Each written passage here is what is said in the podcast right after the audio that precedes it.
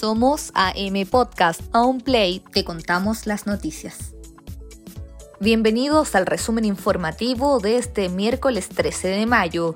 Para comenzar te traemos como siempre todo lo relacionado al coronavirus en Chile y es que en la ocasión el ministro de Salud Jaime Mañalich fue el encargado de dar a conocer las alarmantes cifras registradas en las últimas 24 horas. Hoy día tenemos que eh, señalar que en las últimas 24 horas han, se han notificado como positivos la cifra de 2.660 casos, prácticamente un 60% más que el día de ayer y por supuesto una cifra récord desde que empezamos eh, este seguimiento eh, y enfrentamiento de esta pandemia. Eh, estos casos nuevos reportados eh, tienen un incremento bien sustantivo de lo que llamamos casos asintomáticos, que eh, son personas que por ser contacto normalmente de alguien se ha hecho el examen y han aparecido positivos, y eh, tenemos 2.152 personas que han tenido síntomas propios de esta infección y a propósito de ello se han hecho el examen. Con esto llegamos a una cifra de 34.381 casos en Chile, de los cuales 14.865 afortunadamente eh, ya se han recuperado.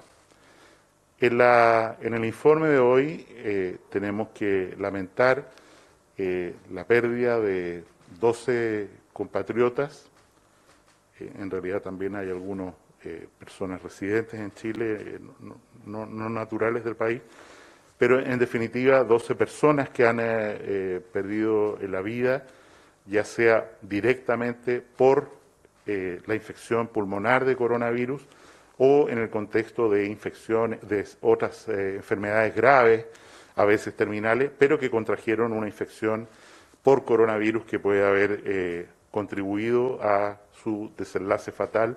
Y quiero recordar que nosotros reportamos todos estos casos como casos positivos sin excluir a ninguno, de acuerdo a la norma que seguimos de la Organización Mundial eh, de la Salud. Un miércoles negro que motivó al gobierno a tomar la medida más drástica desde la llegada de la pandemia. Se trata de una cuarentena total para 38 comunas de la región metropolitana, lo que equivale a tener en confinamiento al 90% de la población aproximadamente. Esta medida entrará en vigencia desde las 22 horas del próximo viernes 15 de mayo. Finalmente llegamos a las noticias que vienen directo desde el Senado, porque con 19 votos a favor y 23 abstenciones, el gobierno logró aprobar el ingreso familiar de emergencia. En la práctica, esto significa que las personas pertenecientes al 60% de los hogares más vulnerables recibirán un aporte de 65 mil pesos en mayo, 55 mil 250 pesos en junio y 45 mil 500 pesos en julio. Estos dos últimos montos también serán recibidos por adultos mayores de 70 años, pensionados y que vivan solos. Desde la oposición calificaron la medida como insuficiente.